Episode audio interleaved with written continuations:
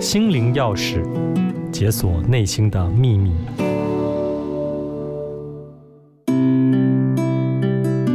各位听众朋友，你们好，我是台大医院的临床心理师简静维。这几年来，职场的员工环境逐渐受到讨论还有重视。除了实质的薪资、休假等福利制度的改善以外呢，如何促进员工的身心健康，更是一间优质的公司还有企业在持续努力的目标。身体健康可以透过员工的健康检查来评估，那我们又要如何来评量一个工作者的心理状态是否健康呢？其实，在心理学的角度，有一个压力概念的想法。可以让我们运用在职场上。简单来说，所有一切会消耗我们能量的事情啊，都会让人产生压力。当然，更不用说是在工作的场合当中。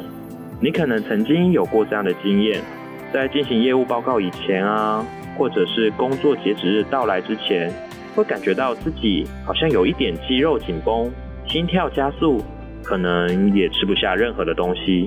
又或许是在进入公司前。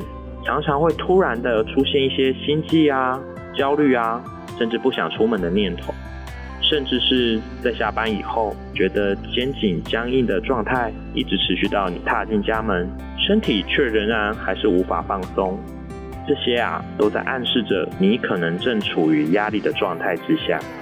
很多人会有这样的迷思，认为健康的心理好像就应该要完全消除压力。比如学校就应该为学生打造没有压力的学习制度，那在职场上呢，好像就应该营造出让员工没有压力的工作环境等等。但是这其实都是不合理的，也是不可能的想法。因为人只要活着就会消耗能量，意味着我们随时随地都会经历不同程度的压力，而且压力也不会都是负面的啊。适当的压力其实可以激发你的肾上腺素。提供你面对挑战时需要的能量，或者是提升工作上的效率，还有表现等等。所以呢，在面对工作，我们可以允许自己维持适度的压力，而在休息或者是下班的时间呢，就恢复成比较不紧绷的放松状态。拥有调节压力松紧的弹性，才是健康的心理状态哦。